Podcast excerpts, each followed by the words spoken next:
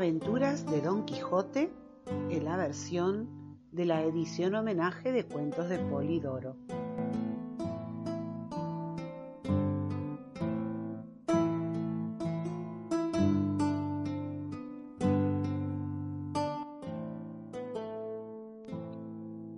La descomunal batalla de Don Quijote.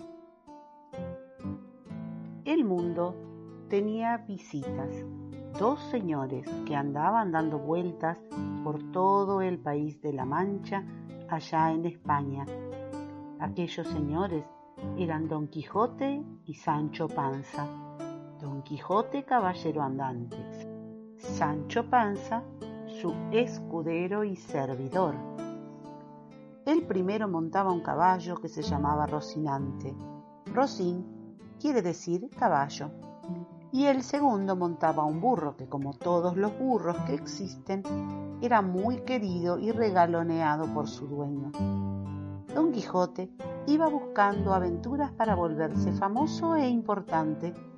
Sancho Panza lo acompañaba porque no hay caballero sin escudero y además porque era muy bueno, ya que Don Quijote necesitaba ayuda en todo momento porque en vez de la señora buena suerte y del señor éxito, hasta aquel momento no se habían encontrado más que con la señora palos y más palos y con el señor líos y problemas.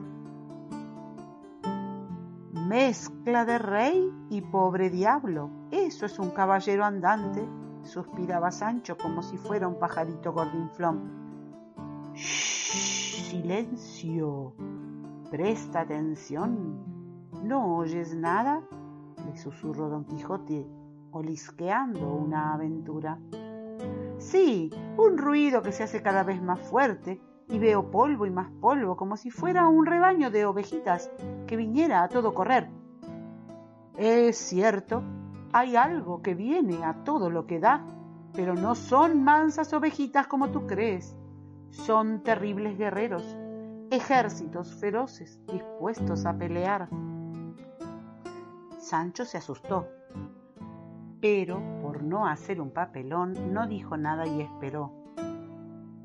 Es el príncipe Pentapolín del arremangado brazo que se va a enfrentar con el rey Alí Fanfarrón, anunció don Quijote, experto en inventos de este tipo dando prisa a sus respectivas monturas, subieron a una loma para dominar bien a los dos ejércitos, o mejor dicho, a los dos rebaños de ovejas que Don Quijote había tomado por ejércitos que venían a luchar.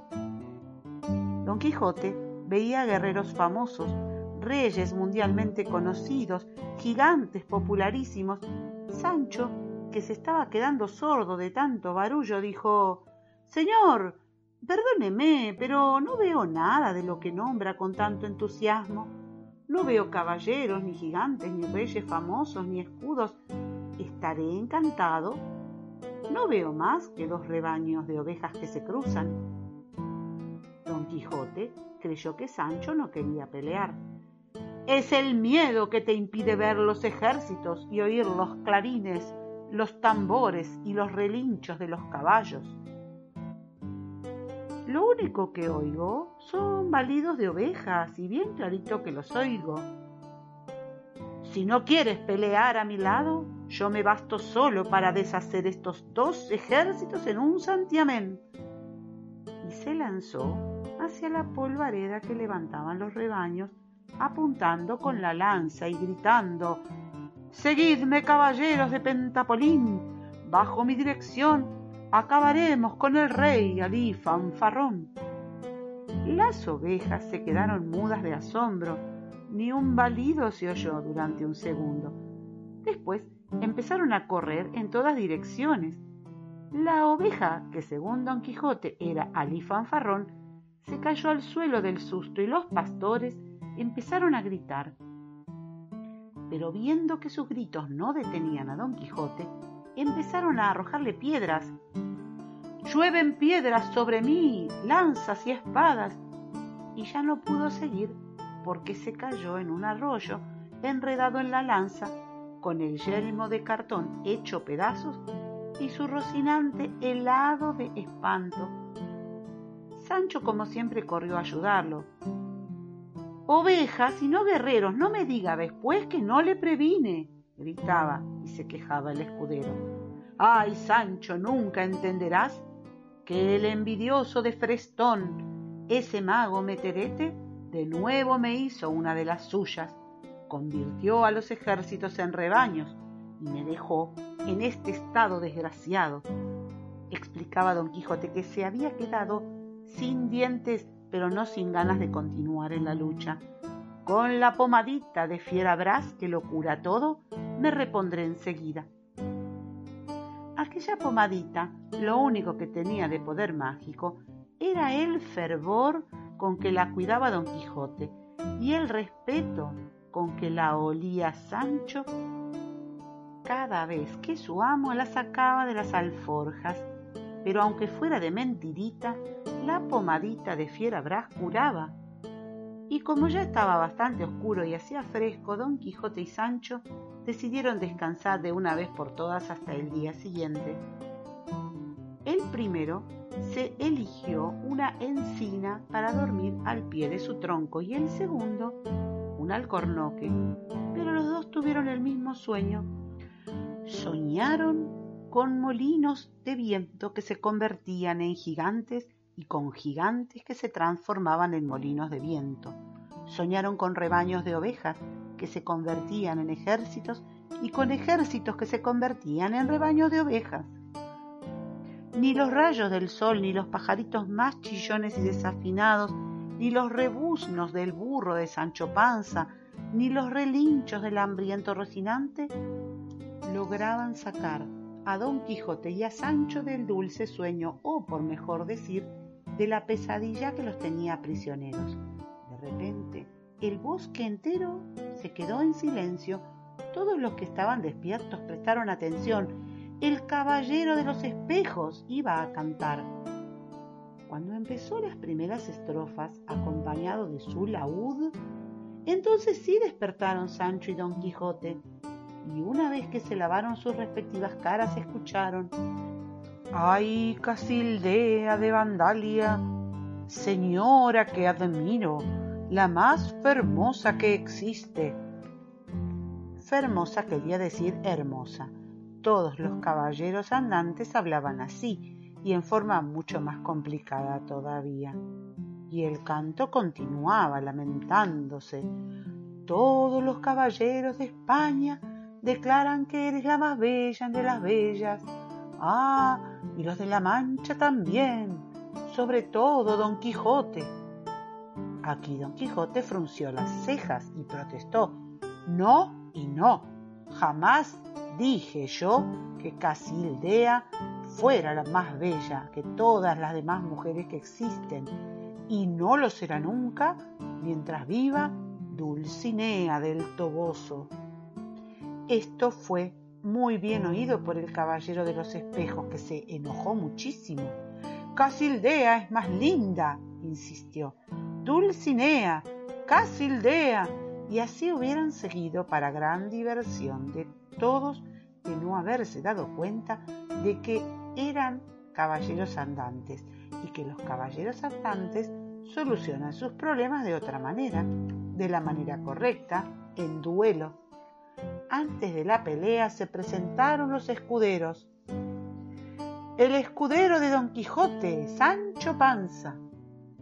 El escudero del Caballero de los Espejos, escudero del bosque. Y qué susto se dieron todos, salvo el de los espejos y el del bosque, porque el tal escudero tenía una nariz descomunal, enorme como una montaña ese escudero tiene la nariz encantada, no me cabe la menor duda, con tal de que no sea el mago Frestón, dijo el Quijote. Ayúdame a subir a un árbol para presenciar mejor el duelo de lanzas, pidió Sancho cambiando el tema. ¿No será que le tienes miedo al escudero del bosque? Sí, admitió el pobre Gordinflón, no me animo ni a tocarlo, parece un diablo Ánimo, yo te ayudaré. Vamos a buscar un árbol que pueda sostenerte por lo menos durante quince minutos. El caballero de los espejos estaba ya listo en el extremo de un espacio abierto en el bosque.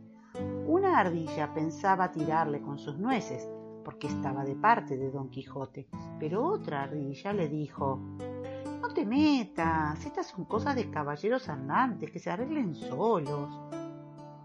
El de los espejos ya se había largado a la carrera en dirección a Don Quijote, pero cuando vio que su contrincante estaba ayudando a su escudero a subirse a un árbol, se detuvo en seco y esperó. Y cuando quiso volver a arrancar no pudo. Su caballo se había empacado porque no estaba acostumbrado a correr y hacía lo que se le daba la gana.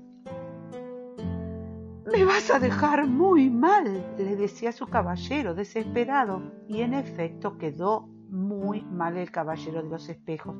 Don Quijote, que se había lanzado al galope contra él, lo levantó por delante y lo derribó al suelo sin pensarlo dos veces. Una victoria de Don Quijote, gritó Sancho apenas vio lo que vio.